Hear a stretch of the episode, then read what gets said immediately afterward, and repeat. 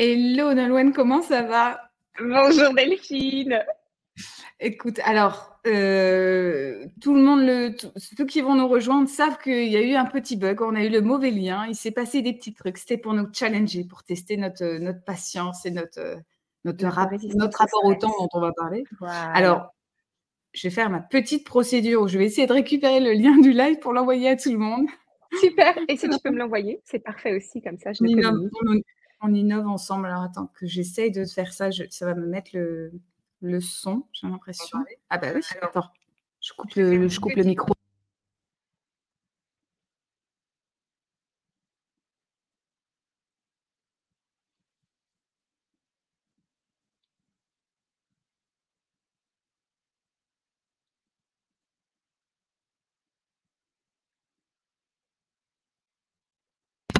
Ça y est, je suis revenue. Bah, il y a quand même du monde. Alors, euh, bienvenue. Mais comment ont-ils trouvé le lien? Mais ils sont trop forts, franchement. Alors déjà, on leur ah, dit félicitations. Du coup, tu m'as envoyé le lien aussi? Alors, je vais te l'envoyer sur. Euh, je te l'envoie sur, sur, LinkedIn. Euh, sur LinkedIn. Allez, je te l'envoie sur LinkedIn tout de suite. on est désolé pour les manips, les amis, mais c'est pas habituel. Donc, c'est le direct. Attends, on va parler d'adaptation, je pense, de toute façon, toutes les deux aussi, hein, clairement, dans le rapport au temps. C'est pas moi qui vais stresser pour un lien, il n'y a pas de ah souci. Ah, moi, je je cache pas que là, je fais, euh, je fais ça m'amuse pas les masses. Allez, attends, je vais mettre sur l'événement. On va faire nos petites manips. Merci à ceux Et voilà, idem. Est-ce que vous nous entendez bien, Linda Est-ce que tu nous entends bien, Walid euh, à quoi, Fatim, est-ce que vous nous entendez bien, s'il vous plaît? Est-ce que vous pouvez nous dire ça? Et euh, moi, je vais, écoute, je vais mettre ça dans l'événement. Dur de faire 4000 choses à la fois. Euh, il paraît qu'en fait, c'est un neuromythe. On n'est pas, on n'est pas, euh, tu sais. C'est un neuromythe, je le confirme. C'est, on ne fait qu'une seule chose à la fois. Je suis triste, moi. Bonjour Sylvie, bonjour Linda, bonjour à quoi Tu les vois, bah, c'est génial. Alors, Emmanuel j'essaye de ne pas perdre le fil de ce que je veux faire parce que c'est pas facile. Je ne le cache pas, c'est pas facile, mais je vais y arriver. Je vais chercher l'événement et je, et je mets le lien et on commence. Et bah du coup, je, je vais mettre le lien. Ah bah non, je, je, fais ça. Je fais ça. Sinon, ça va pas aller. Allez, attends. je te trouve patiente et patiente quand même. Ça, c'est bien. Moi? Ouais. Ouais se stresser pour des choses qui ne nécessitent pas de se stresser. On va prendre le temps. Bonjour François. Ça y est, allez, j'ai mis le lien, je l'ai envoyé. Je ça de Madagascar, super. Allez, écoute, bah merci tout le monde, merci d'être là. On est parti pour après ce petit couac technique. J'ai fait une petite erreur, hein, euh, c'est moi qui me suis trompée dans le live. Alors, est-ce que Nolwenn, tu, bah, encore une fois, merci d'être là. Euh, ça Est-ce que tu veux bien te, présenter et nous dire ce que, de toute façon, ce que tu veux nous dire sur toi pour, te présenter à, ceux qui ne te connaîtraient pas? Eh bien, bonjour tout le monde. Je m'appelle Nolwenn Bernachat-Solan. Je suis euh, coach pour manager et dirigeant spécialisé en, leadership. Ça fait 15 ans que j'exerce ce métier à présent une bonne dizaine d'années que je suis installée en indépendante et j'interviens pour euh, des grandes entreprises, mais aussi des PME dans des secteurs hyper variés, avec une spécificité qui est la mienne, qui est qu'à l'origine, j'ai fait des études de paléoanthropologie et j'ai gardé ma passion pour l'archéologie, le temps long, euh, les sciences de l'évolution, et j'intègre énormément ça dans ma pratique.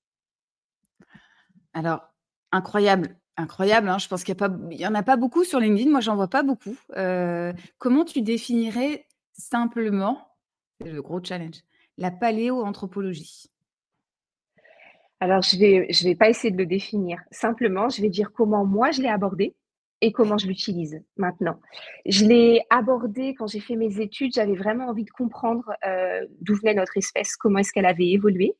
Et du coup, je me suis spécialisée sur l'évolution de l'espèce. Je travaillais à l'Institut de paléontologie humaine qui dépend du Muséum d'histoire naturelle. Et l'objectif, c'était de retracer notre chemin évolutif. Et je me suis spécialisée sur l'évolution culturelle, c'est-à-dire comment, dès la préhistoire, eh bien, on s'influençait d'un groupe à l'autre, d'un territoire à l'autre, euh, en travaillant sur la taille de silex, puisque c'était la, la, mode, le TikTok de l'époque, hein, c'était le silex. Et donc, c'était leur manière de communiquer les uns avec les autres et de se transférer de l'industrie. Donc, c'était ma grande passion. Et puis maintenant, dans ma manière d'utiliser ça, eh bien, c'est d'essayer de, de, travailler sur des fondamentaux. Euh, comme on en a parlé ensemble, je disais que l'évolution, le, dernier saut évolutif, il a 70 000 ans. Euh, c'est en fait très très récent. On n'a pas changé depuis et nos besoins fondamentaux individuels et collectifs sont les mêmes. Euh, et pour moi, le but, c'est d'essayer de travailler sur ces invariants, ces fondamentaux pour pratiquer un leadership très simple et très écologique et surtout, encore une fois, adapté à nos besoins. Alors attends, tu m'as dit tellement de choses parce que je note en même temps pour rebondir. J'ai déjà mes notes, mais je savais que tu allais me fournir tellement de choses qu'il faut que je fasse le tri dans toutes les questions que je vais te poser. On dit bonjour à tout le monde. Il y a Marianne qui est là. Euh, bonjour Marianne. Euh, euh, alors attends, attends. 70 000 ans, c'est pas beaucoup dans l'histoire de l'humanité? Non, c'est vraiment un détail. Euh, une anecdote que j'aime beaucoup raconter, euh, qui rappelle aussi la, pression, l'évolution temporelle qu'on a eu à vivre euh, et qu'on subit de manière très forte maintenant. Eh bien. Oh non, ça a coupé. Ah, on a, on a, de toute façon, aujourd'hui, on a la technique qui n'est pas avec nous. C'était un bug.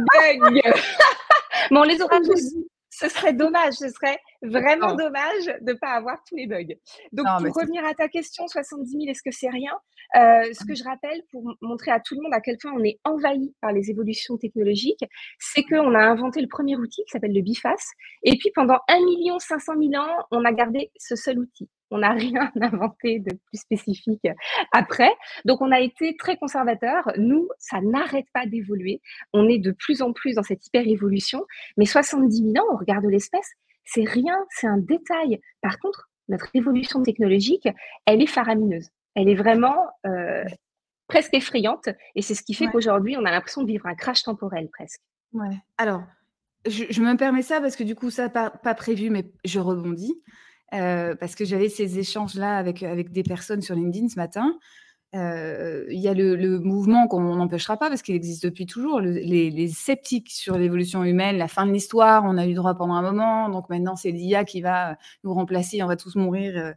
Euh, comment tu vois, toi, justement, dans l'évolution technologique et le rapport à l'humain Est-ce qu'il y a de quoi être sceptique? Est-ce qu'il faut être sceptique? Comment tu vois ça, justement? Moi, je suis quelqu'un de très positive. Euh, euh, quand je regarde, euh, que je me retourne vers l'histoire, ce que j'aime beaucoup faire, je trouve qu'on ne cesse de progresser, de s'améliorer, d'innover. Alors, comme pour tout, hein, ça se fait en dents de scie et il y a des choses terribles aussi, bien sûr, à l'heure actuelle, mais globalement, on évolue beaucoup. Et hum, dans cette évolution dont on peut parler de l'intelligence artificielle, etc., moi, je vois beaucoup plus d'opportunités. On a toujours peur des nouvelles inventions, mais le premier qui a domestiqué le feu, il est très probable qu'il ait mis euh, le feu à la prairie, qu'il ait intoxiqué toute sa famille dans la grotte. Et tout le monde a dû lui dire, bon, on arrête, hein, c'est trop dangereux ce truc. Et puis au final, heureusement qu'on n'a pas arrêté. C'était euh, mmh. c'était formidable. Donc, il faut vraiment apprendre à utiliser ces innovations et surtout ne pas les laisser nous utiliser nous. C'est quand même ça la vraie problématique. Ouais. Bon, je savais, je, connaissais déjà ta réponse parce que je sais que tu es une optimiste euh, réaliste mais, optimiste. Et en fait, ce qui est, ce qui est important et ce qui est euh, enthousiasmant dans ton message, c'est que tu as étudié justement l'histoire, euh, l'évolution culturelle et que, mal, et que tu as observé plein de choses et que malgré tout, tu restes optimiste. pour moi, il y a un, quand je dis ça malgré tout, c'est-à-dire tu as observé plein de choses, pardon, parce que y a, y a c'est pas un préjugé que j'ai quand je dis malgré tout, mais c'est que euh, on voit l'évolution et on a conscience. Et quand on, est sensible à l'histoire et, ce qui se passe encore aujourd'hui, il y a des choses sur lesquelles, clairement, c'est presque inexplicable, ou en tout cas intolérable à minima. Mmh. Mais euh, cet optimisme, moi, c'est vraiment la réflexion que j'ai. Que je, disais, par exemple, en côtoyant maintenant des personnes qui sont d'autres pays dans un bout de camp, je me dis, mais mmh. j'ai l'impression que nous, Français, alors j'aime pas en plus cloisonner hein, les pays et les mentalités, mais euh, on a vraiment ce rapport au scepticisme qui fait partie de nous, la fameuse mmh. rationalisation, et un rapport à la vie qui est, qui est pessimiste. quoi. J'ai l'impression qu'on a ça en ce moment. Qu'on a toujours eu, peut-être, je sais pas. Je te ah, je sais pas au, niveau français si ça a toujours été le cas, mais c'est vrai qu'aujourd'hui, je trouve qu'on a un regard assez catastrophiste et pessimiste sur les choses. Euh, peut-être parce qu'on n'a pas envie de ne pas voir ce qui va pas et quelque part c'est très empathique et très humain de se dire non on peut pas euh, être heureux alors qu'il y a des choses à côté qui sont terribles et, et voilà. Mais globalement les choses quand même euh, ne cessent d'évoluer vers euh, toujours plus d'empathie toujours plus de collectif toujours plus de de la main dans la main. Même si c'est pas l'impression que ça donne mais si on regarde de manière globale si il faut pas oublier que il y a ne serait-ce qu'un siècle la, la sortie privilégiée des Français c'était aller voir une exécution sur la place publique Mmh. Bon, je veux dire, aujourd'hui, euh, ça nous semble complètement inouï, heureusement. Notre capacité à avoir de l'empathie, à accepter certaines formes d'horreur, bah, a euh, diminué. Mais c'est mmh. jamais, jamais gagné. On est capable du meilleur comme du pire. Et moi, c'est mon approche du leadership.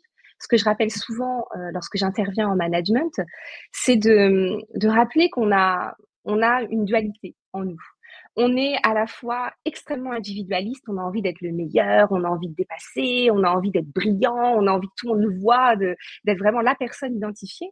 Et en même temps, on a profondément besoin du collectif. On est mmh. le sang on n'a pas de griffes, on n'a pas de dents, on n'a pas de carapace. Franchement, notre espèce, euh, notre espèce euh, dans la nature, elle a une espérance de vie très très faible, mais elle a quelque chose de mmh. formidable qui est le groupe. On est devenu un génie de l'évolution parce que on est formidable en groupe. Donc, on a les deux. On a besoin du groupe, on le sait. En même temps, on a envie de briller individuellement. Et pour moi, mmh. le leadership, c'est celui qui aide à gérer ces deux tensions, qui permet au collectif d'exister et qui n'oublie pas qu'à l'intérieur du collectif, chacun a besoin de briller d'une certaine manière et à certains moments. Ah, j'aime beaucoup. J'allais te demander justement pourquoi le leadership? Alors maintenant, tu, as répondu en avance à ma question. Euh, moi, c'est par exemple une des raisons pour lesquelles je suis aujourd'hui obsédée par le monopole personnel, parce que c'est une obsession. C'est une obsession parce qu'il y a un côté où je me dis effectivement, euh, ces sujets-là, on les observe et on, les vit, on les subit pour certains, hein, clairement, parce que la vie en collectif, elle n'est pas simple. Le, la Covid a aussi euh, tout bouleversé, en fait, dans notre rapport à l'autre, à soi, etc. Euh, et, je me dis, il y a un truc de conviction profonde au fond de moi qui me dit, si chacun prend sa place, je dis pas la trouver parce qu'on dirait qu'il y a ceux qui la trouvent, il y a ceux qui la trouvent pas, alors qu'on en a une par définition, on est tous là, ensemble. Si chacun prend sa place et ose être lui-même au milieu des autres, j'ai l'impression qu'on va résoudre mais tellement de, tellement de sujets, tellement de challenges et que ça va faire du bien à tout le monde. Tu vois, c'est, moi, je le vois comme ça, quoi. Mais complètement. Je suis assez d'accord avec toi. Je pense que quand chacun a réussi à s'aligner avec, avec lui-même, savoir qui il est, euh, trouver sa zone d'épanouissement, parce que c'est ça le monopole aussi, c'est savoir euh, mmh. ce avec quoi on se sent bien et ce qu'on a à apporter aux autres. Et c'est pas forcément l'individualisme. Le monopole personnel de quelqu'un peut être euh, faire à manger pour tout le monde. Le monopole personnel de quelqu'un peut être de prendre soin des autres. Donc c'est pas forcément l'individualisme, mais c'est connaître sa place. Et c'est vrai que quand on, on la connaît, on se sent moins gêné parce qu'il peut nous sembler des intrusions et on a moins besoin de se défendre. Donc c'est beaucoup moins conflictuel. Et en entreprise, c'est beaucoup ça aussi.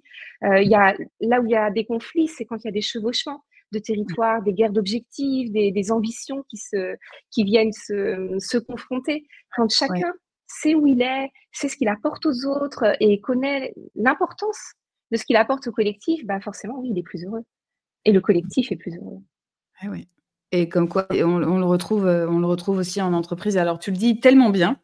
C'est, euh, il va falloir que je me restreigne, hein, parce que je te dis, j'ai plein de questions, donc je vais me border et peut-être que je ferai, on fera un format beaucoup plus long parce que je trouve ça, moi, je trouve ça fascinant. C'est des sujets qui me touchent. C'est aussi des sujets que je veux développer en entreprise.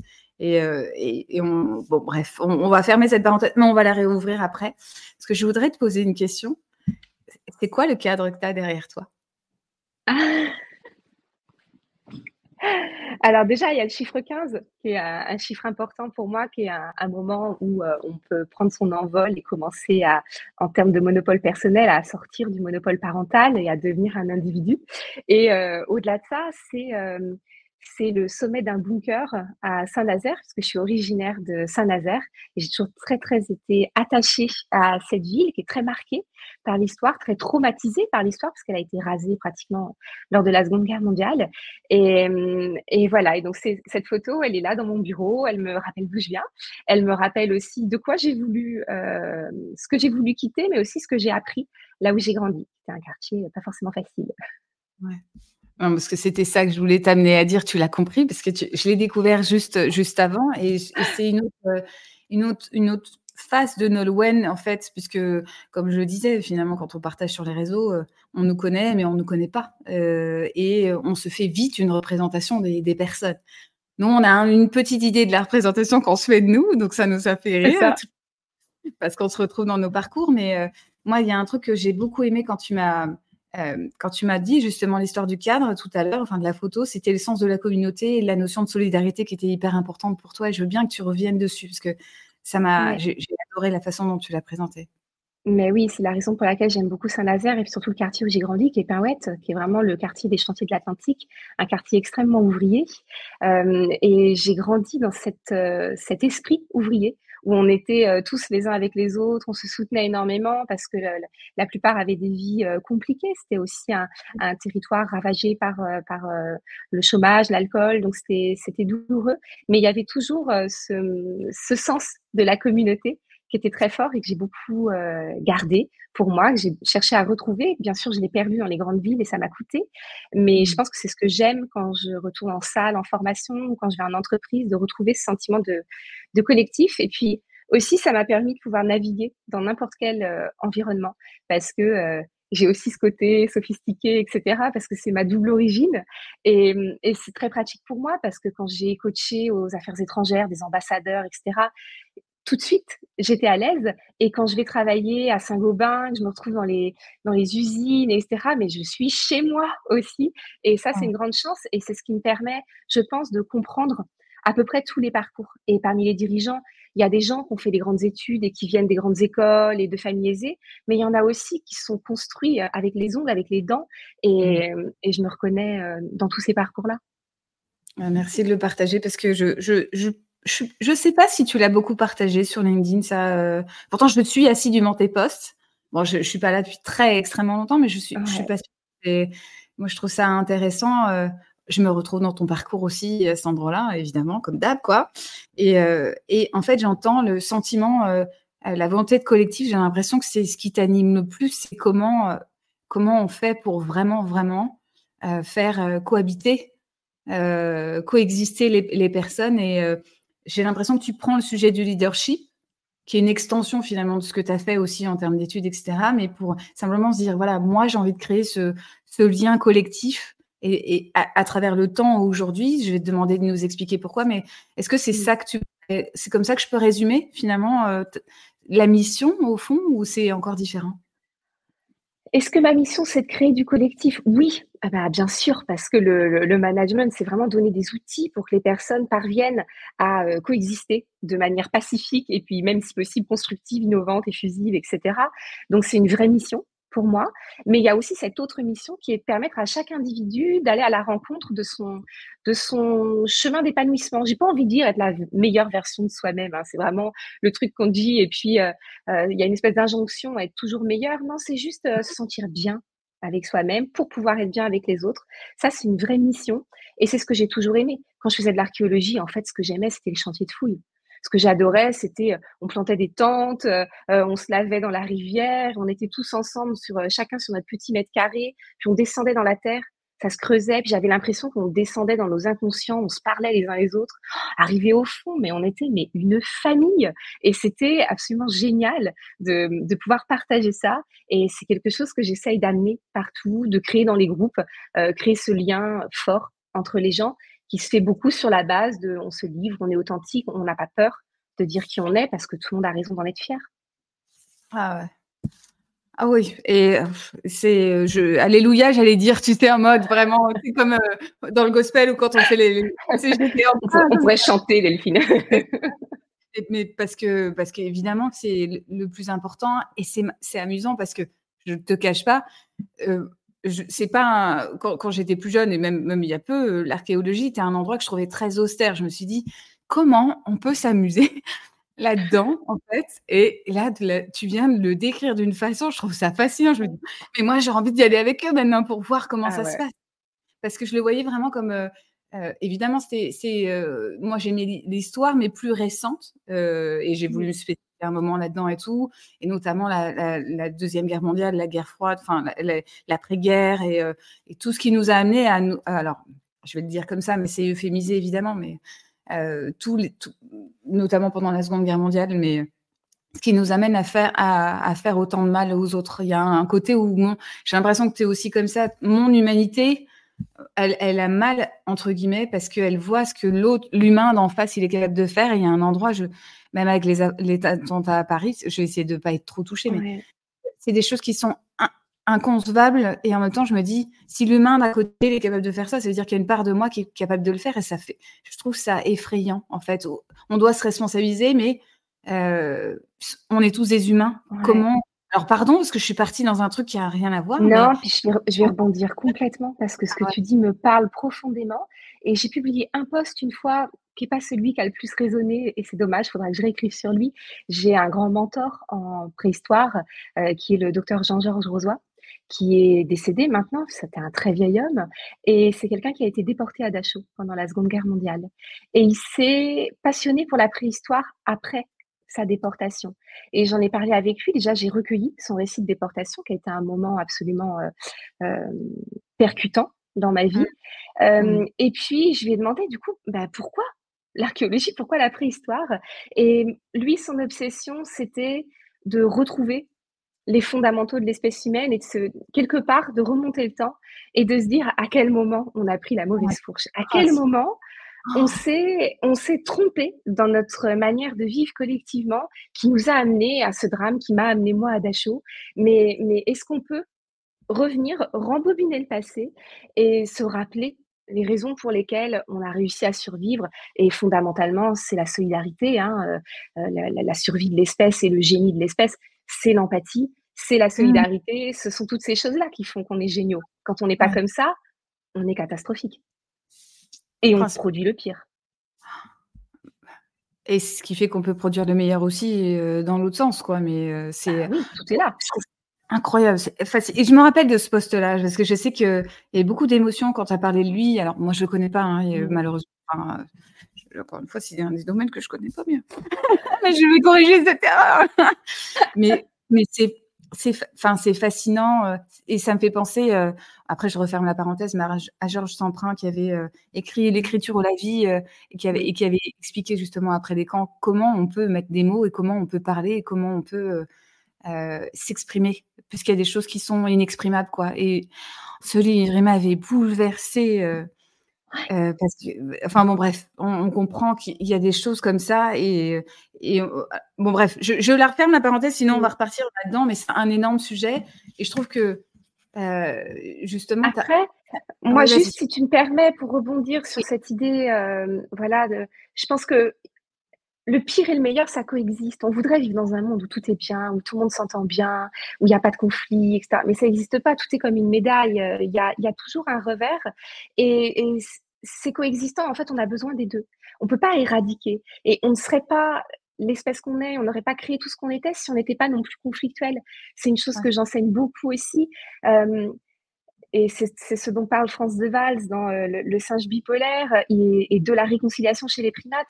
Il rappelle que si on n'était pas conflictuel, on serait un peuple de fourmis, on serait un peuple d'abeilles. Euh, en soi, c'est formidable, chacun fait ce qu'il a à faire, il n'y a pas de conflit, personne ne le remet en question. Et c'est parti pour des millénaires sans évolution. Nous, on est toujours là pour embêter quelqu'un, on est toujours là pour aller marcher sur le pied de l'autre, pour vouloir, etc. Et c'est ce qui crée une chose nécessaire qui est la réconciliation. Comme on a besoin des autres, on met le bazar, et on est obligé de créer les conditions de la réconciliation. Et ça, euh, ça oblige à créer de nouvelles choses, de nouvelles perspectives, à innover. Donc, c'est pas gênant si on est conflictuel. C'est ce qui fait qu'on est géniaux. Par contre, c'est comme pour tout, euh, les effets de marge sont dramatiques. Donc, il faut réussir à, à, lutter contre le pire, euh, qui dans le monde de l'entreprise va être le harcèlement, etc. il faut lutter contre ça, mais les conflits, c'est bien. Et puis, on a plein de témoignages sur LinkedIn. Euh, on en a eu certains que j'ai écoutés là ce matin et qui m'ont profondément bouleversée, de gens formidables, qui sont mmh. formidables parce qu'ils sont résilients, parce qu'ils ont vécu le pire. Et c'est pour ça qu'aujourd'hui, ils donnent le meilleur d'eux-mêmes. C'est parce mmh. qu'on souffre et parce qu'on se remet de cette souffrance qu'on a envie d'aider les autres, de les tirer. Vas-y, tu vas y arriver. Et, et c'est ça qui est génial. Ben, alors, ça va, ça, pareil, ça va, ça va me toucher euh, parce que quand tu dis ça, et cette notion de résilience qui est aussi euh, liée à des contextes, à la guerre, enfin, Boris Cyrulnik qui raconte son histoire qui est complètement incroyable. Encore une fois, j'utilise ce mot-là pour pas utiliser d'autres mots, mais ce que j'observe, et moi, c'est quelque chose qui me touche, moi, personnellement, et un jour, j'en parlerai peut-être, mais, euh, mais c'est très sensible, donc je, je, le mets à demi-mot. Euh, euh, des, en fait, ce qu'on a vécu de plus traumatisant et de plus difficile, il y a, je pense qu'une chose dont on rêve, c'est que ça n'arrive à personne d'autre, en fait. Humainement parlant, on ne veut pas que ça arrive à quelqu'un d'autre. Donc, c'est pour là, c'est pour ça que je te dis, ça me touche, et, et en plus, j'adore ta façon de présenter les sujets et de et de redire qu'il y a quelque chose de, il y a quelque chose de plus simple. C'est il y a du conflit, faisant, on, doit en faire quelque chose. Ça fait partie de nous. Sinon, on serait des fourmis. J'ai trouvé ta phrase incroyable. Si on n'était pas conflictuel, on serait des fourmis. C'est, c'est incroyable parce qu'on le dit Acceptons. pas. Acceptons ce bruit, tout à fait. Et après, moi, j'ai pas forcément envie d'empêcher que ça arrive aux autres, bien sûr. C'est, c'est le mieux. Mais c'est surtout de, de, rappeler à chacun que quoi qu'il ait vécu, il peut, à partir d'aujourd'hui, s'il le souhaite, euh, en observant les choses autrement, en choisissant autrement, de, de vivre du bonheur à partir de maintenant. Ça n'effacera pas ce qu'il y a eu avant, mais par contre, ça peut permettre à partir de maintenant de construire du bonheur. Et pour euh, parler du temps, euh, donc je travaille beaucoup sur la dimension temporelle et il y a différentes manières de percevoir le temps. Et moi, j'en ai fait un post aussi où je parlais de la vision des Égyptiens que j'aime beaucoup. Pour eux, le passé est devant les yeux et le futur est derrière, ce qui est l'inverse de chez nous. Euh, parce que le futur, on ne peut pas le voir, donc forcément, il est dans notre dos. Et le passé, il est devant nous, il est sous nos yeux. Et leur objectif, c'est toujours d'essayer d'aller vers la perfection et donc d'aller faire en sorte que cette fresque du passé, ils la réajustent année après année. Ils viennent la rafraîchir, la rajeunir. D'ailleurs, ils disent chaque année rajeunit le monde. Ils rajeunissent tout ça pour à un moment donné avoir sous les yeux une fresque achevée. Et c'est un peu ma manière de travailler, de dire même si s'est passé des choses dans le passé, tu peux choisir de changer de point de vue et l'endroit que tu as placé dans la zone traumatique de ta fresque, tu peux te mmh. dire que tu vas la mettre dans ta zone initiatique. Et, et ça va servir à quelque chose. Et à la fin, tu auras une renarration de ton existence qui te permet d'être fier d'être toi, d'être bien avec toi-même et, de te laisser porter par le vent du futur. Et go, c'est parti. C'est tellement inspirant. Tu, nous emmènes avec toi. Euh, c'est incroyable l'énergie que tu dégages. Et, euh, c'est marrant parce que euh, on, sent une partie à l'écrit. C'est pour ça que moi, j'aime quand même la vidéo, même si c'est pas forcément un exercice simple. Hein, on va pas se le cacher. C'est que là, tout de suite, tu nous as véhiculé je, laisse les, personnes commenter, mais tellement d'énergie, d'espoir. En fait, c'est ça que tu, c'est ça que tu nous transmets. Il y a, de l'espoir, mmh. malgré, quel que soit le sujet, il y a de l'espoir de toute façon. Euh, parce qu'en plus, tu as une, finalement une mise en perspective qui est euh, hyper, euh, hyper large grâce à ton rapport à l'histoire grâce à ton rapport au mmh.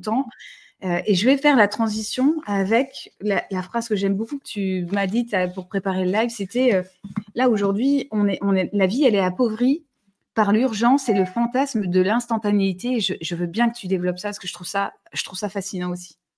Oui, donc tout ça, ça fait partie de la, conférence que je donne, qui s'appelle Étirer le temps et que je, fais en entreprise, etc. Et, et c'est vrai qu'à l'heure actuelle, je trouve que notre expérience de la réalité est terriblement appauvrie par la course après le temps, l'urgence, l'envie d'être partout tout le temps, l'ultra zapping. On ne prend absolument plus le temps, on ne laisse pas le temps de la réalisation. On, fait quelque chose et même quand on réussit, on passe à l'autre et on n'a pas le temps de l'apprécier. Et du coup, on a vraiment une expérience euh, très peu riche de ce qu'on vit. Donc, je trouve ça vraiment dommage.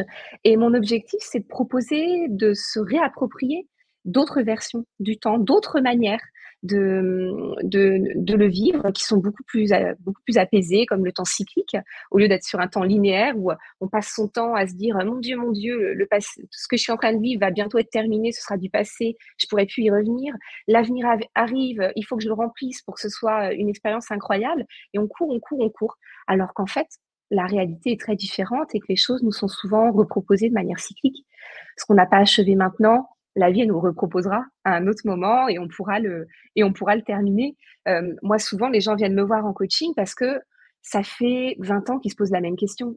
Et puis, voilà, ça a fait un petit bruit. Puis la fois d'après, ça a fait un gros bruit. Puis ils viennent me voir parce que la question, elle est devenue, mais je n'en peux plus d'être confronté tout le temps à la même situation, à la même chose. Et ça, c'est un effet du temps cyclique. C'est c'est pas grave, ce qu'ils n'ont pas compris à un moment donné, bah, ils sont prêts à le comprendre maintenant. Et du coup, c'est ce qui fait que ça va se passer. Je sais pas si j'ai répondu à ta question sur l'instantanéité. Bah, tu as répondu comme tu veux, hein, Parce que comme c'est pas mon, concept, moi, il n'y a aucun problème, je prends toutes les réponses déjà. Euh, J'en profite aussi pour dire, parce qu'on est parti dans le truc, hein, parce que moi, elle me fascine ouais. Nolwenn, envie de lui poser plein de questions, évidemment. Euh, si vous voulez poser des questions en commentaire, n'hésitez pas, je, on ne vous oublie pas, on vous voit, mais c'est parce que comme on est parti dans, le, euh, dans, le, dans, dans la discussion, alors attends, je voulais mettre ça. Euh, beaucoup de positivité et d'émotion dans votre tandem. Je pense qu'on en a besoin. Moi, c'est là où je retrouve euh, Nolwenn et je me dis que c'est formidable euh, mmh. d'être ensemble pour véhiculer ça. Et j'ai l'impression que, honnêtement, moi, moi-même, dans mon contenu, dans mes lives, je n'ai envie d'aller que vers ça. C'est-à-dire, c'est facile. Et, et on, on, a conscience des douleurs. Attention, hein, on entend dans nos mots, chacune, euh, qui se font écho la plupart du temps, on entend cette douleur, on la voit. Mais il faut porter l'espoir, il faut trouver l'engagement, il faut aller chercher quelque chose qui va nous réconcilier avec nous-mêmes et nous dire euh, il y a il y a quelque chose à faire dans l'avenir quoi parce que sinon on mmh. n'avance plus. Enfin on est on est paralysé, on a peur quoi. Je, je, je pense hein mais euh complètement. Oui, tout à fait. J'ai une question. Ah vas-y oui. vas-y. Vas Dis-moi. Non, parce que je vois aussi des questions émerger dans le, dans le chat, je vois Delphine. Parce que qui dit comment alors, vous acceptez et, et ouais, alors, le conflit. Ah, merci Marianne. Gentil message de Marianne qui est, qui est, souvent là. Merci, merci Marianne d'être là. Euh, alors Delphine, comment vous acceptez et gérez vos, vos propres conflits? Alors, si on parle vraiment des miens, et puis bah, du coup, moi, j'ai pas peur de parler d'intimité, je communique pas mal sur ma vie privée, mais comme Delphine l'a noté, il y a plein de choses que je dis pas non plus, et je vais progressivement essayer de continuer à me livrer encore plus pour être encore plus authentique. Euh, moi, je suis pas du tout quelqu'un de conflictuel. Euh, pas parce que j'aime pas les conflits, mais parce que je pense qu'il y a d'autres manières de les gérer. Donc, quand je sens que les choses vont passer au conflit, j'essaie de prendre de la distance déjà. Je propose de temporiser, de dire bah, si on n'est pas d'accord ou s'il y a quelque chose qui va pas, je propose qu'on aille d'abord respirer, prendre du temps pour soi, et puis de revenir ensuite vers l'autre pour pouvoir ben, construire un discours qui va être plus posé, etc. Et puis, surtout, j'accepte l'idée que les gens ne puissent ne pas être d'accord avec moi, que je puisse mmh. ne pas avoir raison aussi, euh, ou euh, voilà, c'est la, la, première des étapes. La seconde étape, c'est de réaliser, c'est souvent le cas, que quand quelqu'un entre en conflit, nous agresse, euh, il ne parle que de lui-même ou d'elle-même. Et du coup, moi, ce mmh. qui m'intéresse, par empathie, c'est d'aller comprendre ce qui pose problème à l'autre et la raison pour laquelle elle m'est rentrée dedans. C'est qu'il y avait il y avait autre chose derrière. Et, et souvent, des, des, conflits sont sortis des belles relations, finalement, dans, dans ma vie. Ça, je l'ai observé aussi. J'ai vu, j'ai vu les deux effets. Je ne sais pas si ce que tu en penses, mais il y a les personnes qui t'adorent, par... tu sais pas pourquoi elles t'adorent, elles t'adorent, et jusqu'au moment où ça passe du côté obscur de la force, tu sais pas pourquoi. Et il y a l'inverse, où euh, finalement il y a un endroit de résistance, peut-être parce que ça fait écho, qu'il y a plein de choses que ça, ça révèle. Et quand tu arrives à transformer ça, c'est des relations qui sont incroyables derrière, quoi. Bah, complètement. D'ailleurs, je préfère la deuxième version maintenant. Je me méfie des personnes qui vont avoir d'un seul coup une espèce de suradhésion à ce qu'on est, alors que, bon, bah, non, on ne peut pas plaire intégralement. Il y a forcément des sujets, des choses sur lesquelles on ne va pas s'entendre. Donc, je trouve ça toujours suspicieux maintenant. Quand il y a une espèce d'engouement global total, c'est qu'à un moment donné, on n'est pas dans la réalité et quand on va tomber dans le mmh. vrai, ça va faire mal. Bah, J'ai l'impression que la, on va prendre les commentaires. Hein. La suradhésion, c'est un côté où on s'oublie.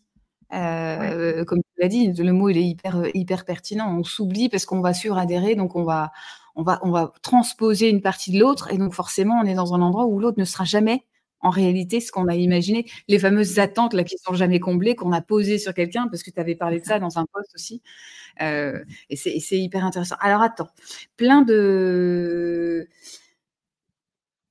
alors, un petit commentaire aussi de Sylvie qui dit en général, une personne qui vous rentre dedans, cela signifie que la personne elle-même n'est pas bien dans ses baskets. Oui, et tu as raison, hein, il faut prendre de la distance par rapport à ça, mais c'est pas forcément facile euh, parce qu'on a une part d'humanité qui est, quand d'humanité réflexe, qui est oui. quand on se fait agresser, euh, on n'est pas tout de suite en train de dire Attends, je le prends de, de manière zen, je, je, je, je sais que c'est pas faute, il le fait pas exprès, etc. C'est compliqué ça. Euh, toi, tu, préconiserais quoi? Est-ce que pour les personnes, moi, je suis, je suis toulousaine, donc j'ai quand même un tempérament méditerranéen. Comment te dire? Voilà. Même si je suis pas conflictuelle, euh, je, ne vais pas chercher le conflit, je vais le fuir, moi, par définition. Ou alors parce que ça m'a touché, c'est pour défendre quelqu'un. Là, je vais aller en protection. Ça, c'est autre chose, tu vois. Mais c'est pas une recherche de conflit. Conflit, ça veut dire tellement de choses d'ailleurs. Et comment tu fais? Quel conseil tu donnerais justement euh, euh, dans cette mise en pause finalement d'émotions, tu vois, pour prendre du recul? Je prends les termes de temps. Qu'est-ce que tu préconises dans, dans ce genre de situation? C'est-à-dire de pour revenir vers la personne ou, ouais, bah, comment réussir à gérer cette à temporiser en fait?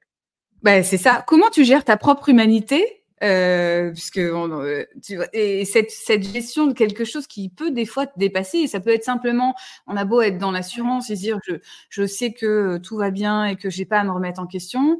Euh, quand on est empathique, justement, il y a une partie où, euh, où la moindre friction et l'étincelle, ou le conflit, quand ça va plus loin, elle, elle, touche. Ça, enfin, ça, ça, touche quand même. Est-ce que toi, du coup, dans ta façon de voir les choses, je sais que je déborde, hein, que je pose d'autres questions qui n'étaient pas prévues. Comme quoi. Euh, est-ce que tu, justement, pour faire le lien avec notre humanité, pour se réconcilier avec ça, en disant on, on, on, est des, crée des conflits, sinon on serait des fourmis, je reprends ta phrase que je trouve parfaite. Mais comment, comment on ajuste le truc? Est-ce qu'on est qu'on crée une discipline? Est-ce qu'on s'oblige à faire quelque chose? Qu'est-ce que tu vois ce que je veux dire? Ben, je, pense qu'il n'y a pas de réponse universelle. Euh, déjà, quand on regarde comment plein de, de peuples on cherchait à résoudre des conflits, on voit que tout a été testé, envisagé et que c'est vraiment un, un problème très important. Euh, je me souviens d'un, alors je me souviens pas du nom de, la tribu, mais je me souviens d'une pratique de gestion des conflits qui m'a fait beaucoup rire, parce que parfois j'aimerais pouvoir faire ça en entreprise. C'est lorsque au sein d'un groupe, deux personnes sont en conflit, le groupe envoie les deux personnes sur une plateforme qui est un peu au centre du village, et tant qu'ils n'ont pas résolu leur conflit, ils n'ont pas le droit d'en sortir. Alors ils y dorment, ils y mangent ensemble, et ils n'ont pas le droit de sortir de cet endroit tant qu'ils n'ont pas résolu leur, leur conflit. Partant du principe que un conflit interindividuel va faire du mal à tout le collectif et du coup le collectif veut se protéger euh, des personnes qui sont en conflit. Et ça permet aussi de se dire on va pas prendre parti. Il n'y a pas de justice. C'est pas on va écouter l'un, on va écouter l'autre, on va arbitrer parce que quelque part on crée les conditions d'un conflit ultérieur s'il y en a un qui se sent lésé, par exemple. Non, là, il y a un côté, vous êtes tous les deux, vous êtes en conflit. Euh, nous, on vous demande de le résoudre. Point final. Et c'est pas notre problème. Je trouve ça assez génial, mais ça suppose effectivement beaucoup de, de, compétences. Et ce que j'aime bien aussi, mmh. c'est que ça permet à ces individus de se rappeler que leur petit conflit individuel n'a aucun intérêt. Ce qui compte, c'est pour eux la possibilité de retrouver le collectif, parce que le collectif est plus important que l'intérêt individuel et ce qu'on va pouvoir obtenir avec l'autre en étant en conflit. Et ça, en entreprise, on aimerait pouvoir le rappeler énormément, régulièrement. Donc oui, François, je suis d'accord, moi aussi. c'est une excellente méthode. J'aimerais pouvoir la mettre en place en entreprise, mais bon, c'est pas trop, c'est pas trop autorisé. Individuellement, je pense qu'il n'y a pas de méthode, il faut faire avec soi. Moi, j'ai des, je coach des dirigeants, par exemple, j'en ai plusieurs en ce moment, qui, qui sont effusifs et quand ils ont quelque chose à dire, bah, ça part. Puis après, ils se disent, mais c'est pas vrai je leur ai crié dessus, je passe pour un hystérique, ils ont mmh. peur de moi, c'est horrible. Donc, ils se sentent très, très mal. c'est difficile de se changer complètement. La première étape, c'est d'en avoir conscience. La deuxième, c'est de le dire aux gens. Euh, de s'excuser, de, d'expliquer euh, pourquoi ça arrive. Et la troisième, c'est d'être capable d'en rire. Et il y en a certains maintenant qui disent quand je me mets à crier, euh, les autres en face, comme j'en ai parlé avec eux, ils se mettent à rire en disant là, tu es en train de monter en pression. Et du coup, ça s'effondre et ça reprend de la distance. Donc, tout le monde n'est pas zen et on va pas essayer de chercher à être quelqu'un qu'on n'est pas. Hein. C'est parce que je, te pose la question et qui n'est pas un piège, hein, je préviens à l'avance, mais parce qu'il euh, y a les fameux quatre accords Toltec dont tout le monde parle, euh, qui est pas un. Alors, je ne sais pas ce que tu en penses. Moi, je, suis. il me, il me m'intéresse pas plus que ça le, Enfin, je, n'y adhère pas, mais c'est pas parce que je, suis contre, c'est juste que ça ne me touche pas. Il y a un endroit euh, dans mon système de pensée, ça rentre pas. Et le côté ne pas prendre les choses personnellement, je le comprends. Et en même temps, je dis, je pense que c'est inhumain de dire un truc comme ça à quelqu'un. C'est inhumain. pardon, hein, parce que c'est peut-être un peu trop. Mais euh, on oublie, je reprends ta notion, on oublie notre humanité quand on dit ne le prends pas personnellement. On comprend, ça veut dire prendre la hauteur, ne dis pas, mais c'est dirigé vers toi. Donc c'est pas, tu peux ne pas le prendre personnellement. C'est quand même à toi qu'on le dit et c'est pas au voisin. Je fais un exemple tout bête qui est euh, qui est le. Attends, bouge pas.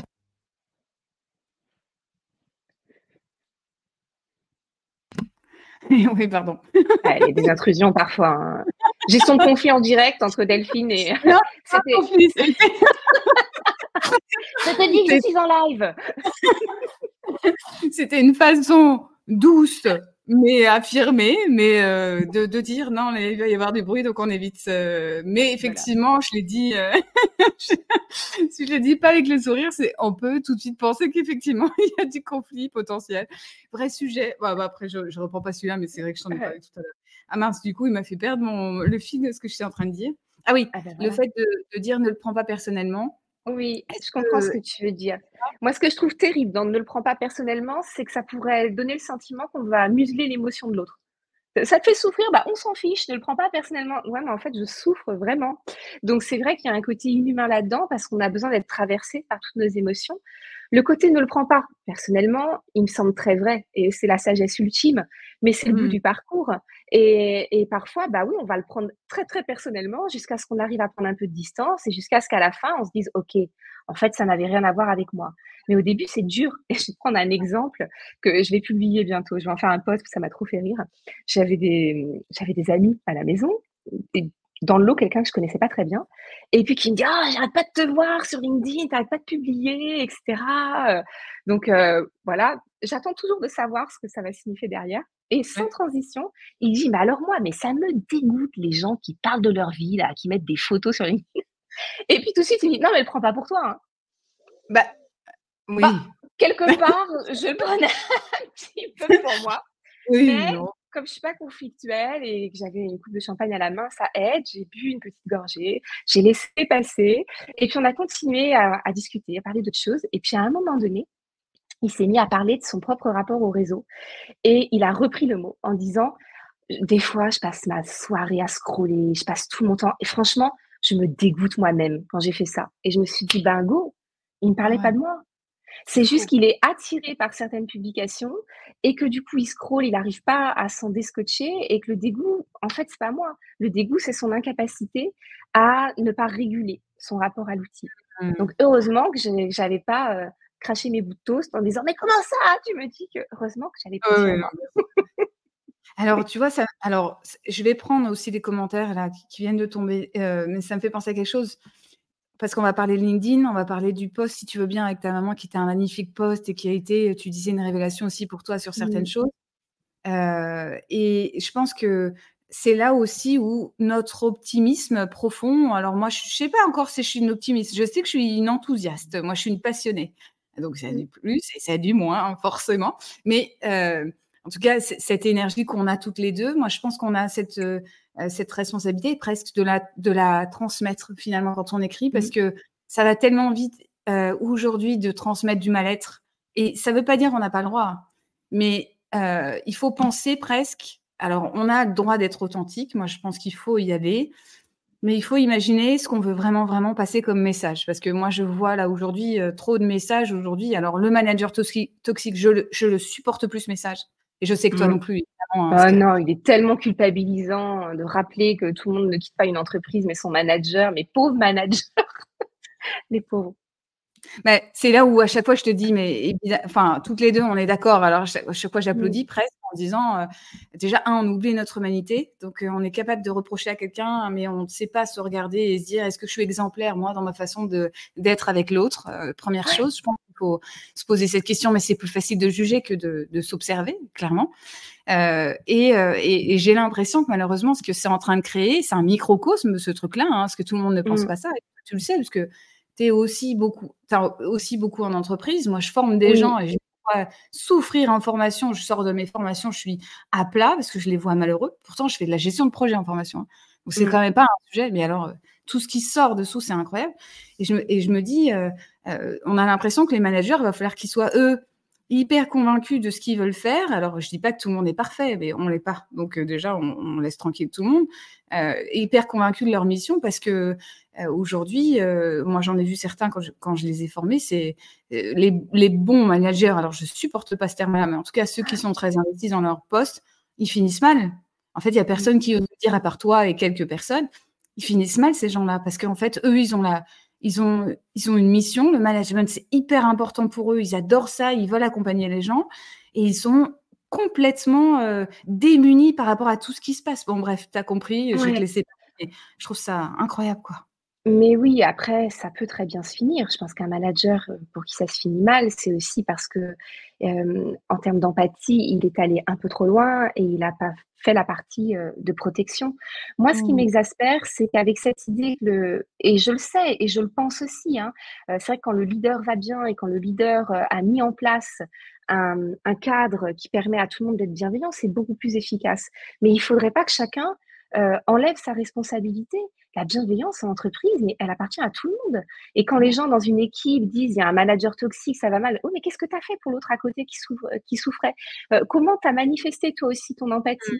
et, et, je pense que chacun doit se responsabiliser, se responsabiliser et à la fois d'un côté euh, les gens veulent de l'autonomie, de l'empowerment, et c'est absolument normal. Mais en même temps, il faudrait que le manager soit pourvoyeur de tout, ça me semble pas compatible. Mmh. Euh, il mmh. faut aussi que chacun exerce à son niveau une forme de leadership et s'empare de sa responsabilité. Déjà parce que ça donnera moins et plein pouvoir euh, aux éventuels managers toxiques qui existent. Et puis les managers qui sont bien, bah, ils se sentiront soutenus parce que ce sont des humains comme nous. Et eux aussi, mmh. ils ont besoin de soutien. Quand on parle de feedback, mais qui fait du feedback aux managers? Pour lui dire, waouh, franchement, merci pour ta réunion la dernière fois, c'était top. Personne ne le fait jamais. La bienveillance, elle appartient à tout le monde. Bah, c'est important, euh, c'est important de le, voir et je vais faire le lien avec, euh, avec ta notoriété sur LinkedIn, le fait que tu vas créer une communauté. On peut voir que ça peut aller vite de créer une communauté en, en, critiquant parce que, parce que ça, ça montre qu'il y a un point de douleur qui a besoin d'être entendu et on entend la douleur des gens. Mais je, je pense vraiment qu'il faut, même si ça fait moins de likes, il faut aller dans un message plus positif euh, en, se disant de toute façon portons l'espoir quoi. Si on est capable de le faire, si on l'a en nous, euh, si on a dépassé certains mmh. stades, euh, je, pense qu'on a cette responsabilisation là qui est importante. Alors, alors attends, je vais reprendre. Est-ce que tu veux bien nous parler justement de cette de, de, ce qui s'est passé avec le poste quand tu as parlé de ta maman, qui était un poste magnifique, qui était oh, incroyable? C'était assez important pour moi parce que quand j'ai accompagné avec ma sœur, on a accompagné ma mère en phase terminale, on a tout arrêté, on a pris les valises et on est parti vivre euh, plusieurs semaines avec elle dans la maison pour accompagner sa fin de vie. C'était à la fois très dur, mais c'était un moment absolument merveilleux. C'était euh, comme elle nous avait mis au monde, nous on, on, l'accompagnait vers sa mort et c'était vraiment un moment magique qui a beaucoup changé de choses dans ma vie, dans mon regard sur les choses, qui a, qui a achevé un certain mmh. accomplissement que je cherchais à avoir. Par contre, j'ai été épuisée après. Du coup, j'ai dû arrêter d'être coach pendant un an, un an et demi à peu près. Et j'y suis revenue ensuite. Et j'y suis vraiment revenue forte de cette expérience. C'est pour ça que pour moi, la partager, c'était essentiel. C'était un, mmh. point pivot dans ma vie de coach. Et aussi parce que ça tombait au moment où il y avait le débat sur les retraites. Et je ne critique pas ce débat, je trouve euh, très mmh. important. C'est important que tout le monde puisse visualiser sa retraite, sa retraite, pouvoir euh, envisager ce moment-là, etc.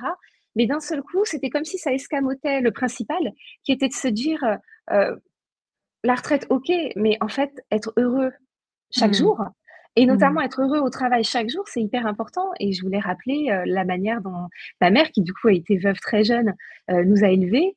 Et, mmh, et, elle était kiné et elle a toujours fait très attention. Elle prenait ses mercredis, elle prenait beaucoup de vacances. Euh, elle faisait vraiment attention à être présente pour nous, même si elle pouvait avoir cette angoisse en étant seule de ne pas réussir à, à nous élever, à avoir assez d'argent, etc. Mais elle a jamais mis ce partage derrière. Et, moi, ensuite, qui ai créé mon entreprise, qui suis euh, comme elle euh, de statut mmh libéral, euh, mmh. c'était très important d'entendre ce message. Et je pense que c'est vraiment quelque chose que j'essaye de porter dans ma pratique, de dire, n'attends pas quelque chose pour être heureux dans 5 ans, dans 10 ans, dans 15 ans. C'est maintenant que tu dois créer l'écosystème qui fait que tu te sens bien et épanoui. Parce que aujourd'hui, c'est sûr, demain, c'est plus incertain. Et pour revenir sur le poste, je suis d'accord avec toi. Moi, je cherche pas à créer un monopole personnel ou une marque personnelle sur euh, le mmh. côté clivant. Ou alors, si mmh. je le suis, ça va être sur des, des messages qui m'agacent en management, mmh. comme la discussion qu'on vient d'avoir. Où là, j'ai envie d'essayer de, balancer des pavés dans la mare et de dire, bah, ça suffit. Euh, disons les choses autrement. Et ces postes-là, ils marchent bien, d'ailleurs. Et les autres postes qui marchent et sur lesquels je suis, j'aime beaucoup venir aussi, sont des postes qui vont aller accrocher de l'empathie. Il y a eu celui sur ma mère où bien sûr plein de gens mmh. sont reconnus parce que ben, perdre ses parents, ça fait partie du flux. Donc il y a plein de gens qui ont vécu ça ou qui angoissent de le vivre. Donc je pense que ça a parlé à beaucoup de monde. Euh, mais il y a un second poste hyper intime qui a beaucoup marché et qui pour moi était très impactant. C'est quand j'ai parlé du fait que j'avais fait une fausse couche dans le TGV, que j'avais tiré la chasse d'eau et que j'étais repartie travailler. Ah et que c'était une violence faite à moi-même incroyable. Et j'ai envie d'en parler parce que moi, j'ai des coachés qui m'ont dit j'ai fait une fausse couche en réunion. Je suis allée aux toilettes et je suis revenue et j'ai fini la réunion. Et là, on se dit, mais dans quel monde on vit pour euh, aller jusqu'à s'imposer ça? Et ce poste, il était à la fois hyper intime et universel. Ce qui m'a touchée, c'est que moi, je le, je le, faisais pour les femmes, pour leur dire, mmh. mesdames, pensez à vous, arrêtez d'avoir l'air, je serre les dents, je suis forte, je suis... Et en MP, j'ai été inondée par des témoignages d'hommes qui me racontaient qu'eux aussi, ils avaient euh, perdu un enfant. Alors, c'est leur femme qui avait fait une fausse couche, mais qu'ils mmh. avaient perdu un enfant et qu'ils en souffraient. Certains m'ont dit, je, vais, lui ai donné un prénom, j'ai pas osé le dire à ma femme. Et ils sont venus se livrer. Et des gens, euh, euh, des gens qui ont des postes haut placés, etc., et qui sont venus se livrer. Et je me suis dit, mais en fait, les gens ont besoin de parler de mmh. choses intimes. Et, ah et c'est pas décorrélé du travail. Parce qu'au final, on, revient tous en serrant les dents au travail, en faisant mine d'être courageux, alors qu'on aurait besoin du soutien et, que les gens au travail peuvent nous soutenir pour ces choses-là aussi. C'est là où c'est compliqué et justement, je, je, suis un peu lassée, moi, du débat. Euh, est-ce qu'on s'expose Est-ce qu'on s'expose pas Est-ce qu'on dit les choses et tout Il y a des fois, effectivement, ça peut toucher d'autres personnes. Euh, mais je pense que ça, c'est un truc que moi, je vais dire bientôt, c'est que de toute façon, si tu veux porter l'espoir, euh, il, faut, il faut le partager, il faut oser, oser le faire. Et il y a des moments, il faut montrer, sans rentrer dans les détails incroyables, ou pour ceux qui veulent, chacun fait ce qu'il veut déjà d'une manière. Moi, il y a une table ronde à laquelle j'ai assisté, euh, ça s'est pas très bien passé parce que on, on, nous donnait des injonctions sur comment on devait publier ou ce qu'on devait faire et la bien-pensance de LinkedIn. Et d'une certaine manière, finalement, c'est un espace de parole euh, qui est important et qui est un, espace professionnel. Mais si on oublie qu'on est des humains dans l'entreprise, qui est le cas aujourd'hui, bah, il ne faut pas s'étonner des résultats, en fait. C'est exactement ce qu'on dit depuis tout à l'heure. Alors, l'idée, c'est pas de, c'est encore une fois de pas juger, mais, mais quand on entend à quel point les gens sont bridés, comme tu viens de me dire sur ce sujet-là, mais pareil, je te dis, moi, il y a un côté où euh, quand je donne des formations en management ou euh, gestion de projet, encore une fois, qui est un sujet euh, très, euh, très technique, tu vois. Et tu sens toute mmh. la douleur d'un endroit où les gens se disent, mais moi, je suis impuissant, je peux pas, et puis t'entends que, enfin, tu observes que dans le groupe de huit personnes, tu as la moitié qui a fait soit un burn-out, soit un AVC, etc., alors qu'ils sont jeunes. C'est ça. Moi, je sors de là et je me dis, mais, et ce rapport au temps, ce rapport à soi, mais qui est dans le rapport au temps, euh, le fait de, alors on dit reprioriser. Moi, moi, je suis à moitié convaincue dans le fait de prioriser tout parce que c'est mettre des, des, réussir à mettre des priorités euh, et réussir à mettre une, une, intelligence logique sur quelque chose qui est profondément toi. Je trouve ça euh, toujours mmh. pareil très complexe. Moi, c'est pour ça que j'aime bien ta façon de, de, de poser les mots déjà première chose parce que tu as des mots très spécifiques et très rassurants. En fait, quand tu parles, tu es hyper rassurante parce que euh, on entend à chaque fois qu'il n'y a pas de jugement. Il y a un, un, vrai endroit de sagesse, mais de réflexion. Euh, et on sent qu'il y a eu, euh, toi, une, une, mise en perspective, encore une fois, notamment, je pense, avec ton cursus, quoi. Mais c'est hyper. Enfin, ces mots-là, ils résonnent ils sont hyper puissants en fait dans ta façon de, de l'exposer. J'ai fait une très longue phrase qui était à moitié une question, à moitié une phrase. On l'a senti. le, naturel de Delphine est revenu. Il faut qu'elle arrête. Euh, euh, Est-ce que tu veux bien Alors, je vais prendre, un, un je vais prendre une, une question. Euh, ouais. Ouais. Alors, parler d'événements intimes permet d'humaniser la relation et c'est ce qu'on se dit, hein, c'est que quand on est capable de le faire et qu'on est capable de l'assumer, parce que tu as eu beaucoup de messages qui étaient beaux et il y en a eu potentiellement qui étaient moins beaux parce que les gens ont même pas, il n'y en a pas eu. Très peu, très peu. Ah. En fait, je pense que les gens n'ont pas osé. C'était à la fois très, très intime et du coup, les personnes qui étaient choquées ont passé leur chemin et n'ont pas trop osé euh, entrer dans ce débat-là. Donc, j'ai pas tellement eu de questions, euh, pas eu tellement de remarques euh, négatives je n'ai même pas souvenir en fait, plutôt l'inverse. Euh, et puis pour moi, l'objectif dans la publication, quand j'aborde l'intime, c'est de toujours le relier à ce que je cherche à proposer. Et, mmh. parler de ça, c'est aussi parce que je suis très militante pour que en entreprise, le, temps de l'intime ne soit pas écrasé. Ce côté, ta vie privée doit rester à la porte, euh, tes souffrances personnelles, on ne veut pas l'entendre. Alors c'est vrai qu'il faut une certaine limite, mais en même temps, euh, on vient avec ce qu'on est, avec ce qu'on vit, et on ne peut mmh. pas demander de mettre ça euh, complètement à côté. Euh, dans les milieux anglo-saxons, le, le, congé menstruel n'est plus une question. les femmes ménopausées qui ont le droit aux salles fraîches, c'est plus une question. le fait qu'il y ait un congé fausse couche, c'est plus une question. Donc pourquoi ça en serait une encore chez nous? En fait, ça oblige à renvoyer ça au privé parce que c'est faut pas en parler. Mais parce qu'on sait pas C'est renvoyé à de l'hyper intime. Alors que nous, c'est pas de l'hyper intime. Je veux dire, on est 50% de l'espèce, on est 50% à vivre ça. Et les réactions que j'ai eues en MP prouvent que, en fait, on est 100% à le vivre. La fausse couche d'une femme, c'est celle d'un homme. Et, ils souffrent tout autant et ils en ont beaucoup parlé. Donc oui, euh, c'est important d'en parler.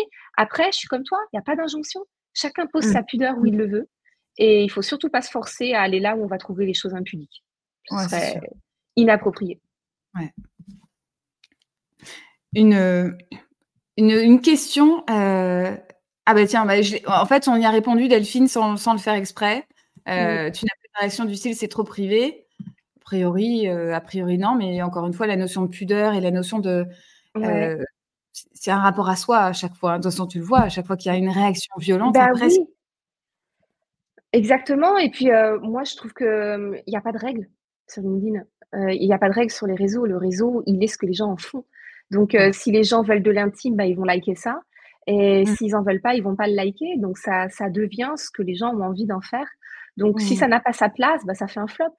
Et si ça a sa place et que ça touche les gens, et bah, ça marche. Et puis voilà. Donc, il faut le faire en fonction de soi. Et, encore une fois, moi, je sais que je publie de l'intime quand je parviens à le relier avec la mission que je me donne en entreprise. Et, ça, fait, ça fait du bien. Ça fait du bien parce qu'on n'ose pas dire les choses et, euh, et, c'est des choses qu'on va garder, on va somatiser aussi potentiellement, hein, parce que de toute façon, ce qui ne sort pas, il euh, faut libérer cette mmh. parole, il faut des bons espaces en fait pour le faire. Quoi. Et c'est ce qui fait aussi qu'on peut être dans les conflits.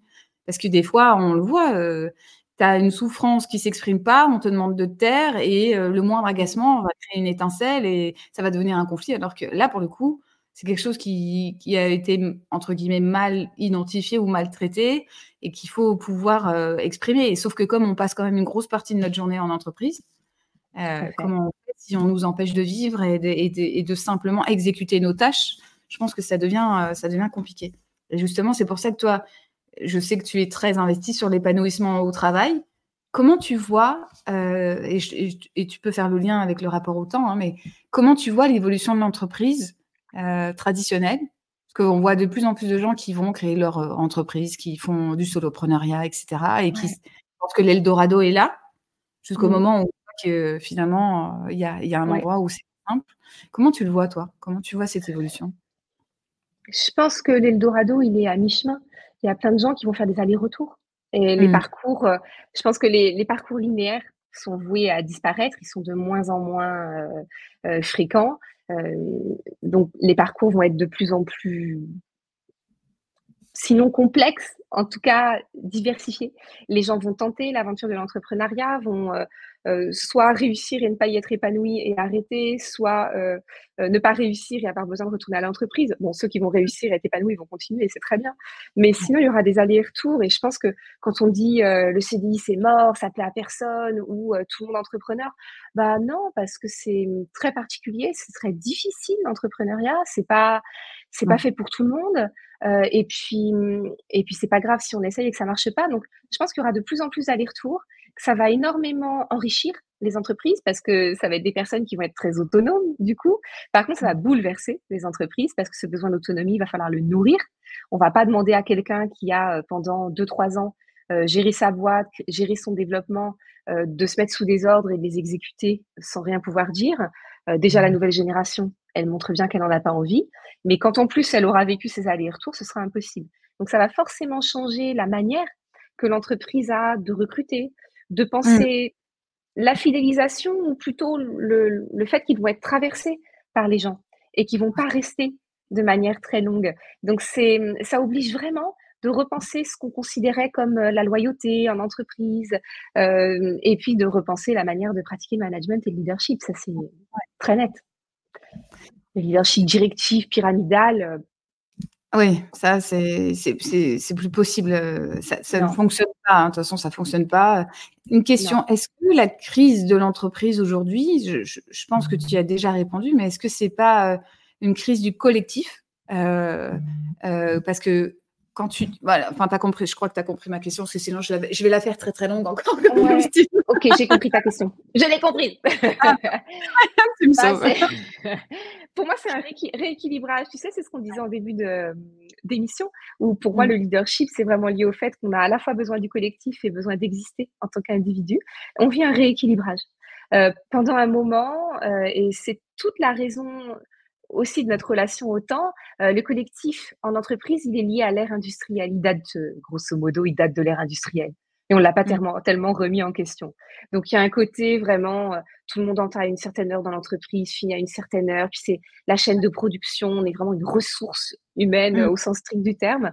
Ça a été possible à un moment et on a demandé aux gens de, de s'oublier dans ce collectif, mais aussi parce que ce collectif, il a amené tellement de bénéfices en termes de richesse, en termes de, de santé, en termes de que les gens acceptaient quelque part le contrat que ça demandait. Aujourd'hui, on a atteint un certain niveau de développement et tant mieux, même si encore une fois, c'est pas le cas pour tout le monde. Il y a des gens pour qui ça reste difficile. Mais du coup, ce contrat-là, il est remis en question et le Covid a fracassé ce contrat. Tout le monde s'est rendu compte que, mais attends, mais pourquoi je donne ça à l'entreprise?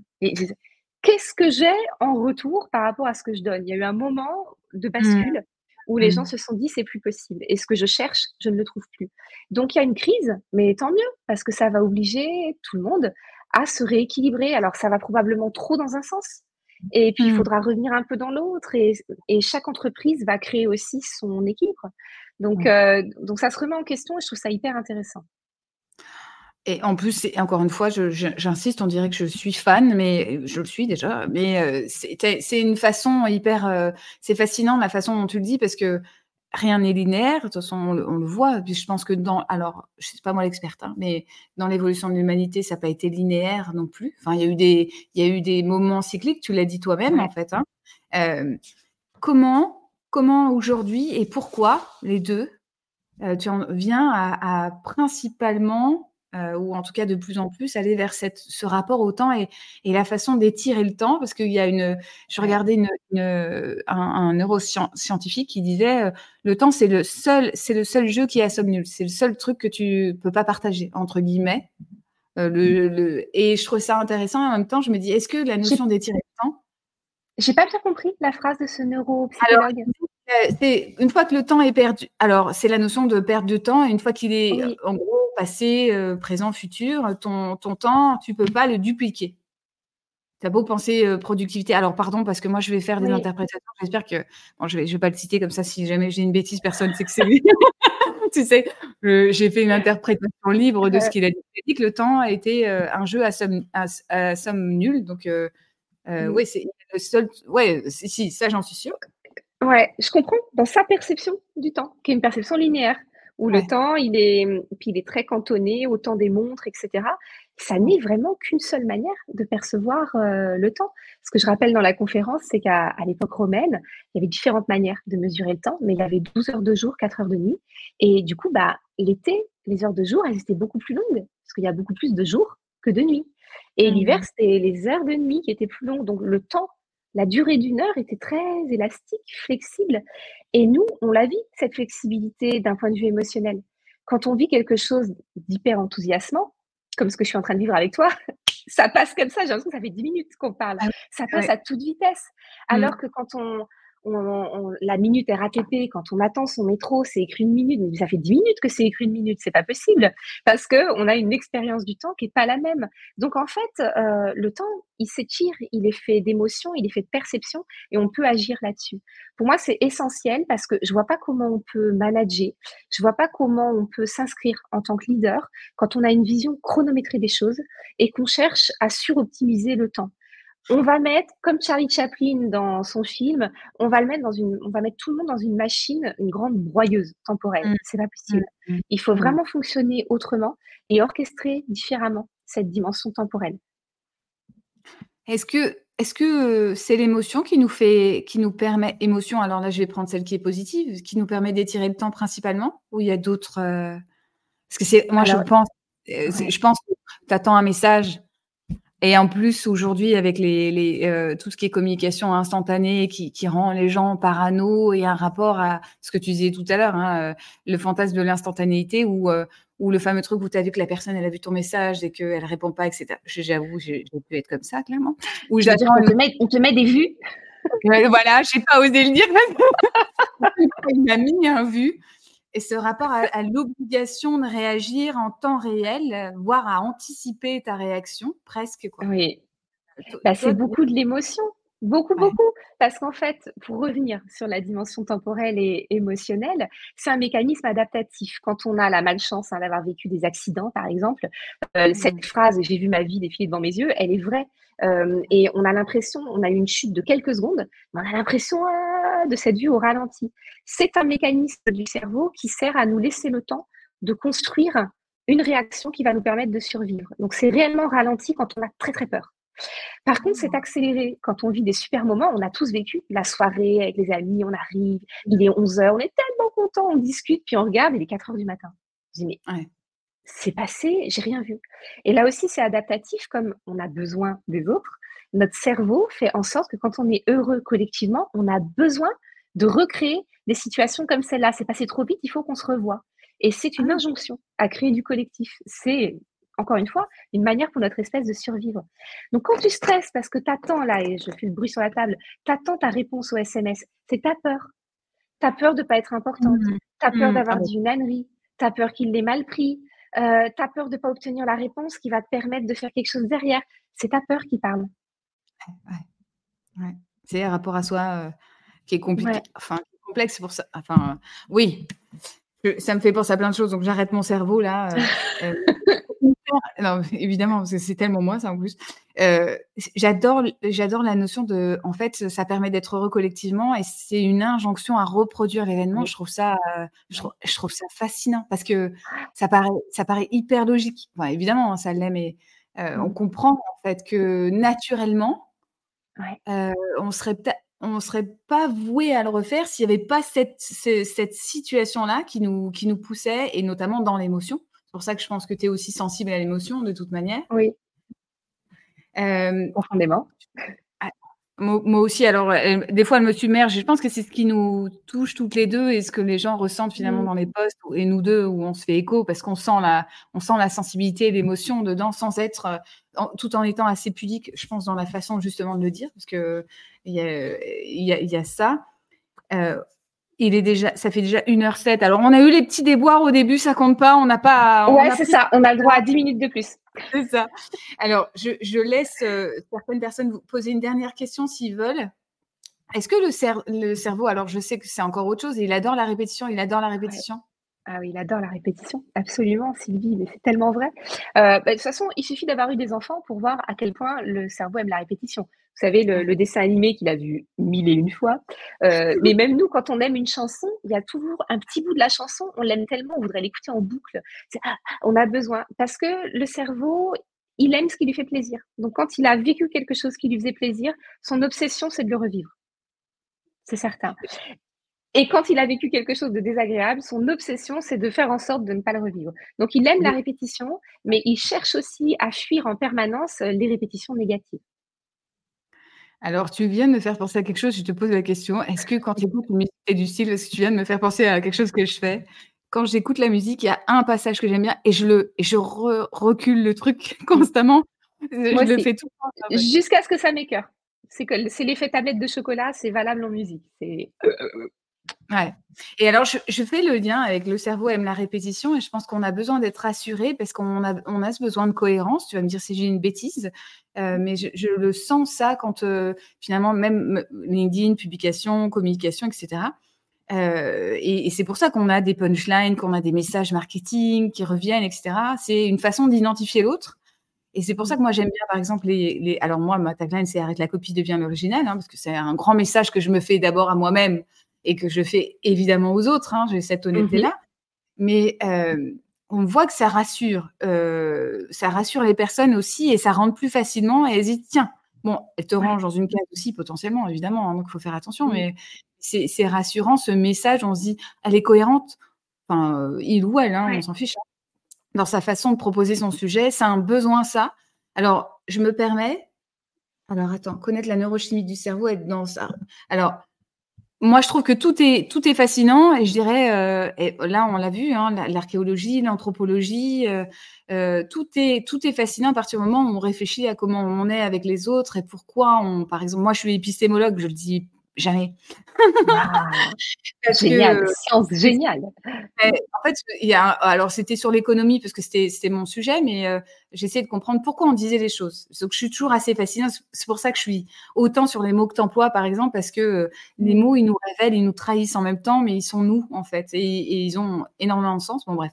Euh, et, par exemple, l'épistémologie est aussi une façon d'observer euh, comment on fonctionne, pourquoi on fait les choses, qu'est-ce qui est important pour nous, qu'est-ce qui fait notre... Euh, alors, le au-delà du paradigme, qu'est-ce qui fait notre tronc commun en fait dans le langage et dans, dans plein de choses. Et tout est tout est fascinant. Alors, je sais pas es comme ça, mais j'ai l'impression.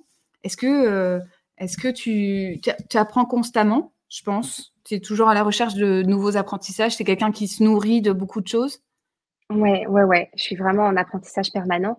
Bah, déjà, je pense que, euh, mener son entreprise à l'heure des réseaux sociaux, c'est un apprentissage permanent, hein, un apprentissage, technique, technologique, un apprentissage relationnel, communicationnel, donc c'est un apprentissage permanent et puis, euh, dans ce que tu dis sur le message, c'est aussi, apprendre de soi à travers les autres, comprendre comment les autres nous voient et euh, à partir de ça, essayer de trouver, sa zone d'originalité. Euh, pour mmh. moi, c'est pas c'est pas fini, c'est pas clair encore. Je suis en train de retravailler ma tagline, ma présentation, parce que ça m'arrive encore que les gens me disent ah j'adore ce que tu publies, etc. Mais qu'est-ce que tu fais déjà? Ça met toujours une petite claque. Et c'est aussi la preuve qu'on n'est pas mmh. clair et, et ce besoin de clarté dont tu viens de parler, il est, il est super important, il est rassurant.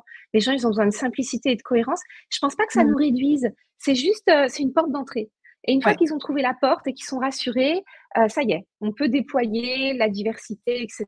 Mais au moins, être précis, euh, ça rassure les gens et ça facilite la rencontre. Mais c'est un, chemin très long. Euh, je, te dis bravo parce que j'ai l'impression que tu as vraiment trouvé ta tagline qui correspond, qui répond à plein de choses chez toi. Moi, je la cherche encore. Écoute, alors je vais donner, je vais donner, euh, je vais donner un secret. Bah déjà merci, c'est gentil. Alors moi, je suis, j'ai changé 15 000 fois ma bannière. Ceux qui me connaissent, ils savent que j'ai changé tout le temps et je vais la changer. Il y a la bannière, il y a la tagline.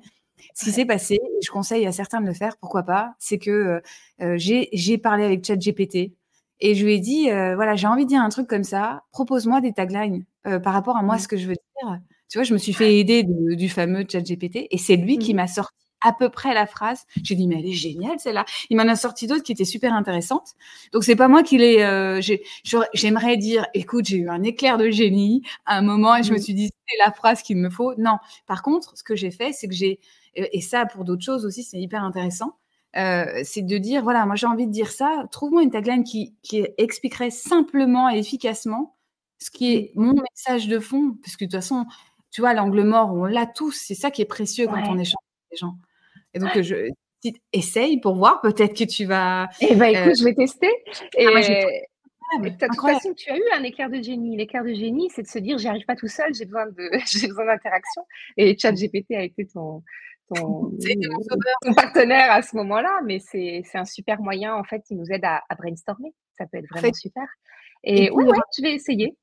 Ah, c'est une très bonne idée. Je prends le, je prends la proposition. Je vais, je, je vais le prompt que j'ai fait, qui doit être un prompt tout, tout simple. Hein, vraiment, moi, je me complique pas la tête. Euh, j'ai fait un truc simple. Je, je, t'enverrai si tu veux et, et essayer. Et il y a un autre truc que je donne en, en astuce aussi, euh, parce qu'on le voit. En fait, nous, il y a des choses. Et comme toi, on voit. Moi, moi là, ce que j'observe, c'est que tu as beaucoup de recul et donc euh, tu as mis en perspective énormément de choses. Alors, je, suis admirative de ça. Moi, je t'avoue que euh, je suis assez chaotique dans ma façon de faire. Je suis très impulsive. Donc, j'ai du recul par rapport à certaines choses, mais par rapport à ce que je fais, pas encore complètement. Euh, je mhm. sais pas.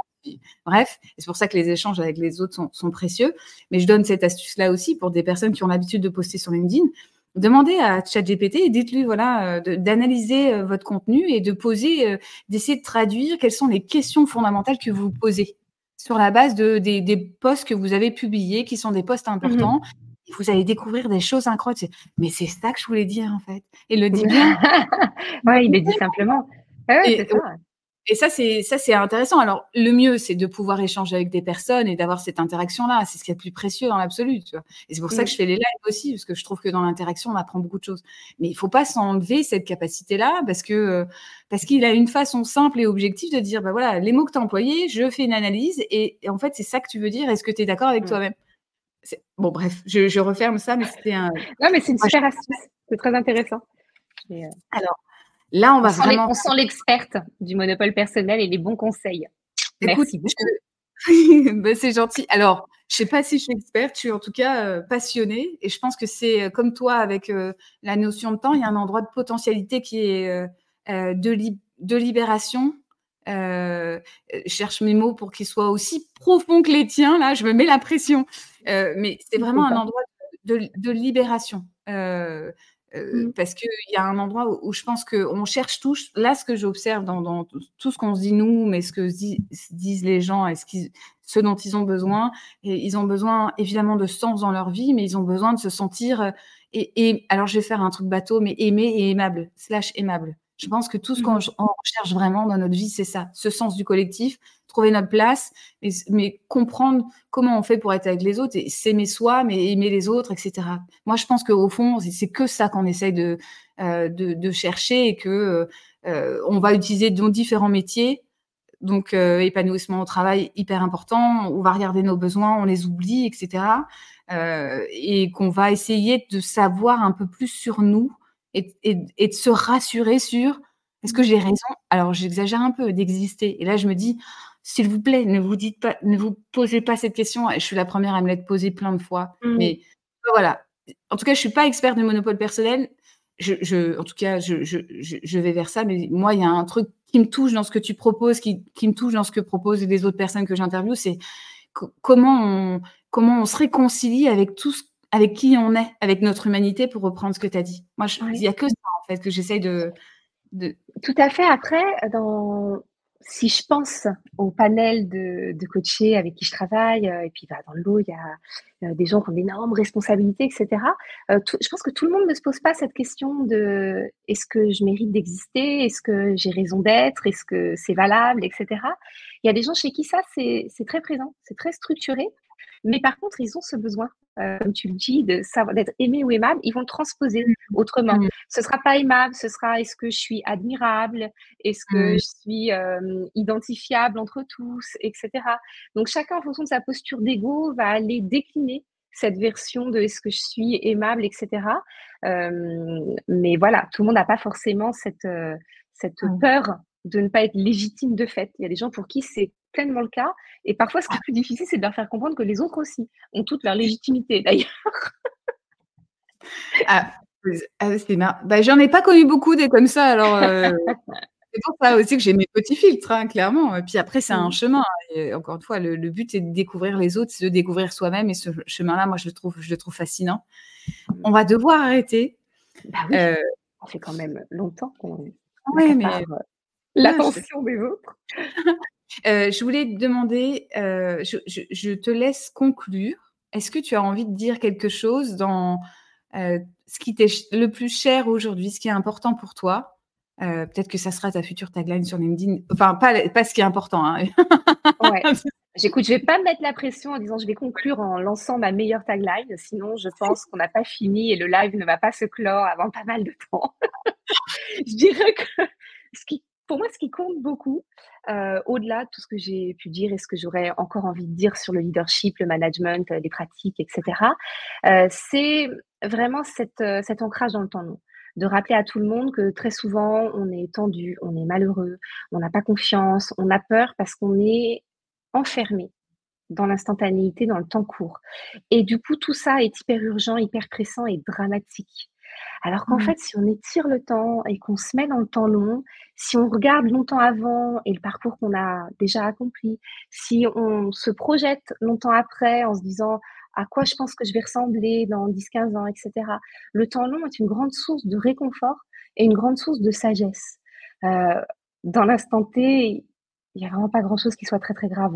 Donc ça permet de, de relâcher la pression et de se dire si c'est pas pour aujourd'hui, bah, ce sera pour demain.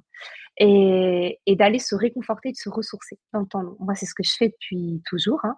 J'ai eu euh, mes premiers vertiges temporels euh, quand j'étais à l'école primaire, quand j'ai ma passion hein, pour l'archéologie s'est créée. Et, et, ce temps long, c'est une zone de ressources permanente. Donc j'aimerais pouvoir la transmettre et la donner à tout le monde parce que c'est une clé de sérénité que je trouve euh, exceptionnelle. J'ai envie de te poser une question. Tu m'autorises ou pas? Tu as dit. je peux pas Ils sont peut-être déjà tous partis retravailler, mais c'est pas grave. mais il y a le replay. Il y a le replay. Je vais prévenir en commentaire. J'ai dit ça durait un peu plus longtemps parce que je profite. Tu as utilisé la. Merci Nolwenn, regarde. ah, ils sont, on n'est pas toutes seules. Euh, tu as parlé de vertige temporel. Ah oui. J'adore ce mot. Enfin, cette expression-là, elle est incroyable. Ça veut dire quoi pour toi? Eh bien, écoute, euh, plutôt que donner des, idées cérébrales, j'ai plutôt parlé d'expériences physiques. Euh, moi, j'ai grandi en Bretagne, donc j'ai grandi avec les mégalithes, euh, avec une, vision du temps qui était déjà un petit peu différente. le poids de, le poids de l'espèce était déjà un peu là. Mais je dirais que le premier vrai vertige, je l'ai vécu quand j'ai visité la grotte de Lascaux. La fosse, malheureusement, j'étais très déçue après coup de savoir que c'était la fosse, mais ça m'a pas empêché d'avoir ce vertige parce que ça m'a connecté. J'avais sous les yeux une œuvre d'art exceptionnelle, euh, réalisée euh, en un temps extrêmement reculé. Alors la date euh, varie, etc., mais disons entre moins 30 et moins 25 000 ans. Et le vertige temporel, c'est qu'à un moment donné, je me suis sentie appartenant à cette humanité et hum, appartenant à ce peuple qui avait vécu, enfin ils n'ont pas vécu, mais qui était venu dans cette grotte et j'avais l'impression d'avoir 25, 26, 27 000 ans. Je n'avais pas du tout les 10 ans que j'avais à ce moment-là. Je me suis sentie vraiment, mais complètement agrandie dans mon expérience de mon humanité. Et je l'ai revécu dans plein d'endroits. Je l'ai particulièrement vécu en Égypte, euh, en visitant les sites égyptiens. Euh, je l'ai visité dans des sites euh, de Mésoamérique aussi, dans plein de sites français. Et ce sont des endroits qui sont très particuliers et dans lesquels on, peut se ressourcer de manière forte. Je l'ai vécu dans des sites archéologiques aussi, dans lesquels je fouillais. Et, et c'est cet étirement incroyable du temps et cette sensation qu'on appartient à l'intégralité de ce temps et pas seulement à l'instant T. Bah alors, je ne sais, pas si j'ai réussi à transmettre. Si, si, si, mais si, si, mais justement, je te dis, il y a un côté où je me dis, mais, euh, mais, mais voilà, une belle façon de donner envie aux, aux, jeunes de, de, faire ce métier-là, parce que la façon dont tu le, tu le présentes, mmh. je trouve ça, on est avec toi, puis tu as une façon de raconter qui est incroyable. Alors, la promis, j'arrête. Je me, je me fais violent, je te le dis, parce que c'est dur pour moi. Et je voulais te remercier. Enfin, moi, je me suis régalée. Je pense que je, je laisse, je laisserai les personnes nous dire ce qu'elles en ont pensé, soit dans le commentaire, soit à part. Mmh. Je me suis régalée. Je, je te remercie d'avoir eu cette conversation qui était euh, euh, pas linéaire non plus, mais ça, euh, ça, de toute façon, il le fallait, on le savait. Bah on le savait. Euh, je, est-ce que tu veux nous, est-ce qu'il y a des actualités dont tu veux nous parler avant qu'on se quitte ou pas?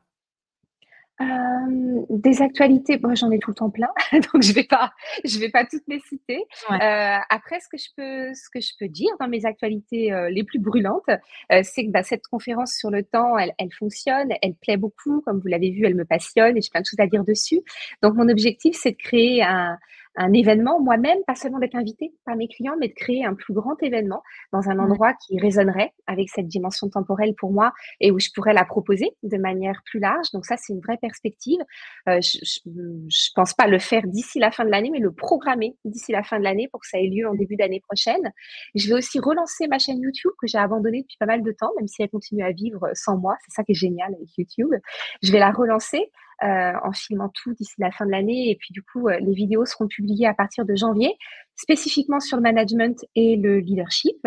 Et puis, euh, je vais relancer ma newsletter que j'ai un peu laissée de côté, qui est un endroit particulier où j'essaye d'aborder toutes ces notions-là.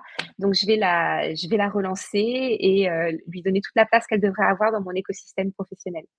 c'est génial. Oui, parce que moi, je suis abonnée. Ouais, L'avantage, c'est que tu n'es pas spammé. Il faut voir les choses du bon côté. Ah non, c'est sûr. Et c'est pas moi qui vais dire quoi que ce soit. J'ai créé une newsletter, les gens sont inscrits, j'en ai pas écrit une seule. le chaos. La créer, c'est la première étape. Je, je j'étire le temps. J'ai étiré le temps. Mais ça va arriver. Ça va arriver. Tu, tu le feras quand, quand ce sera le bon moment pour toi. Bah écoute, alors ça y est, on se quitte. Je te remercie encore une fois. merci à toi Delphine, c'était super. Merci beaucoup. Incroyable euh, quand tu racontes tout ça. C'est, on est avec toi et on a envie de, on a envie de faire. Et tu nous fais tirer le temps, tu vois. on a, on a battu le, record du live évidemment. Donc euh, mmh. merci beaucoup, merci à tout le monde. Euh, merci moi, je... merci tout le monde. Et, écoute, à bientôt, à bientôt peut-être pour pour quelque chose pour quelque chose d'autre, j'espère. Avec grand plaisir. Merci beaucoup. Au revoir tout le monde. Au revoir.